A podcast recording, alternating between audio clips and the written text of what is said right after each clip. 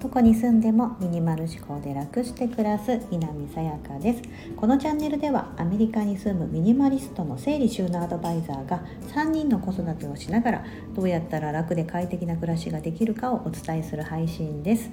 今日はレターへの返信として数年先に必要になるであろうものをどうするか。ということにあの私なりにお答えしたいと思います。ちょっとレターをいただいたので読みますね。ありがとうございます。えーと、あの同じよう私と同じように海外にお住まいの方でカナダに、はい、お住まいです。アメリカの上ですね。えーと、今はカナダに在住でいずれ約3年後には日本に帰国予定です。日本から持ってきた荷物で今は使っていないものまさに冬用の布団について質問させてください。うん、あのこちらのセントラルヒーティングが快適すぎて日本から持ってきたお布団の出番が全くなく羽毛布団毛布毛布のベッドマットなどなど家族4人分の冬布団は結構かさばって収納の幅を取っています。うん、でも日本に帰国した時には必ず必要になるしと思うと手放せなくてというご質問に対しての私なりのお話をあのお答えをしたいと思います。本当にいただいたあの方ありがとうございます。はい。あのカナダにお住まいということでカナダ寒いので多分日本から、うん、持ってこられたと思うんですけどこのセントラルヒーティングっていうのをあのご存知じゃない方もいらっしゃると思うのであの何かとお伝えしますとアメリカやカナダのようなあのアメリカもねあ南の方はついてないと思うんですがアメリカ今私が住んでるニューヨークの方はですね日本でいう北海道とか東北ぐらいの緯度なので冬場は寒いそして長い、うん、です。カナダならばもっとなおさらですね、えっと、確かトロントのカナダのトロントの方にお住まいだったと思います。あの今レーターいただいた方が。トロントはニューヨークよりもさらに北側になりますので冬は多分本当に長くて寒い感じですね。であのセントラルヒーティングっていうのはこちらの方の多分建築で決まってまして、えーと水道管だったりとかが凍結しないように家の中の温度が一定以上のより下がってしまうと自動的にあのつくようなヒーターだったりオイルヒーターが多いんですけどその部屋を温めるで水道管が破裂あの凍結して破裂しないようにとかいうようなあのことが決められてるみたいですね。だからあのそういった可能性があるお家には必ずあのついている、うん、ので冬場でも暖かいんですね。それが勝手に作動したりしてて。でそれも多分いろんな設定なのかその業者によって違うのかわからないんですがやたらセントラルヒーティングがついてるあの効いてるお宅もあればあの私初め住んだ仮のアパートみたいなところはかなり古くて隙間風が入ってたと思うんですよ。なのでセントラルヒーティング効いてるんですけど寒かった。のは覚えてるんですが、まあ、そういうふうにあのえーと、お宅によっては日本のような住居とちょっと違って、うん、あの結構ですねあのそういったふうに冬場でもお家の中はめちゃめちゃあったかいただ外出ると極寒っていうようなことがあります。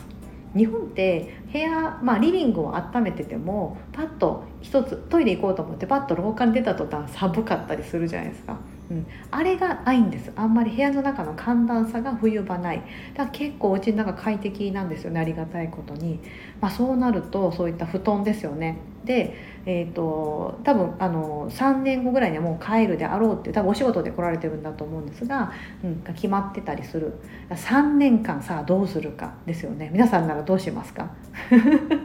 置いておくかでも収納に困るなっていうのがあのお悩みなので私からの回答としてはえっ、ー、と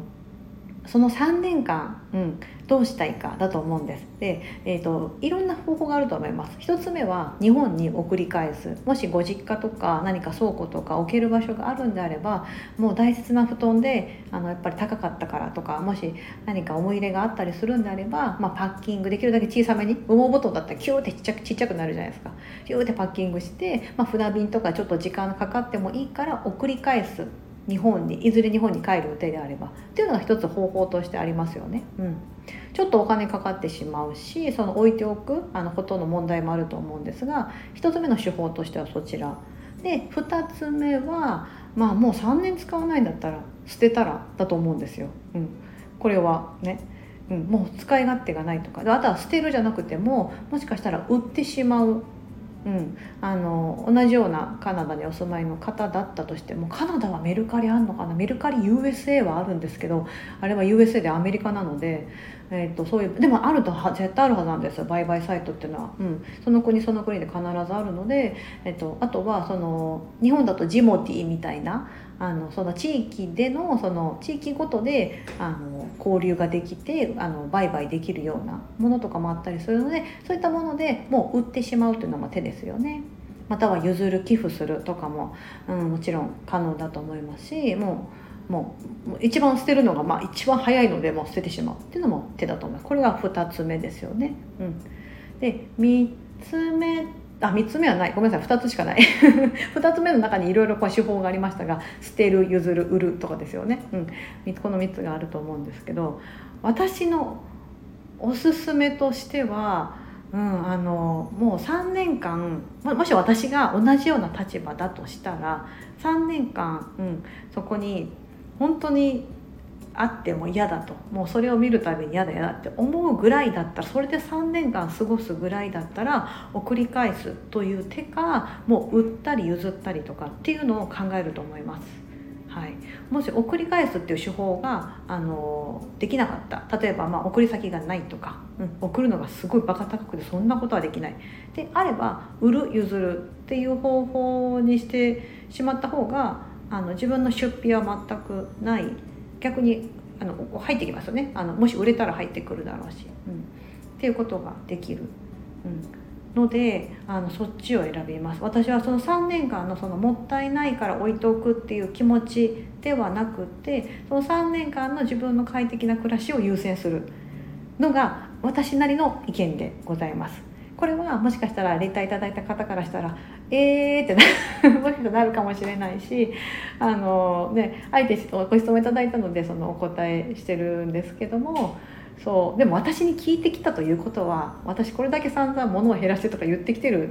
人間じゃないですか。なので多分その一押し背中の一押しがもしかしたら欲しいのかなと思ったのもあります。うんもうこれはその3年後ってまだやっぱ先だし本当に3年に帰るかどうかも実は分かんなかったりすると思うんですよね、うん、今のところ3年、うん、だと思うんです。もしかしたら伸びるかもしれないし、うん。ね、その間のその暮らしのモヤモヤだったりああここのこの布団さえなければここの収納にこれを入れれるのになとか、うん、いう気持ち、うん、があるのであれば私としてはその自分の素直な気持ち、うん、自分が快適に暮らす気持ちを大切にしたいなと思います。うん。皆さんどうですか？ねお布団とか特に羽毛布団とかって高いですよね。そう。なんですけどなんかあの私はそう考えたいなといつも思っています。ちょっとこれはご質問に対するベストな回答になっていたかどうかは定かではないんですけどあくまで。私の意見としてお答えさせていただきました。もし皆さんご意見あればね是非コメントで教えていただければ嬉しいです。こういう方法もあるよとか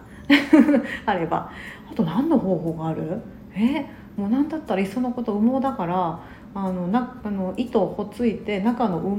あの羽を全部出してみるとか？なんだそれみたいな。そんなこともできるかな、うん、まあちょっとあの余談でしたが、えーと、私なりの回答でした。もし背中の一押しが欲しければ今のお気持ちをぜひ大切にして、うん、3年後はどうなってるかわからないからっていう気持ちであの手放すっていうのもありかなというふうに思っています。はい。今日もお聴きいただきありがとうございます。皆さん素敵な一日をお過ごしください。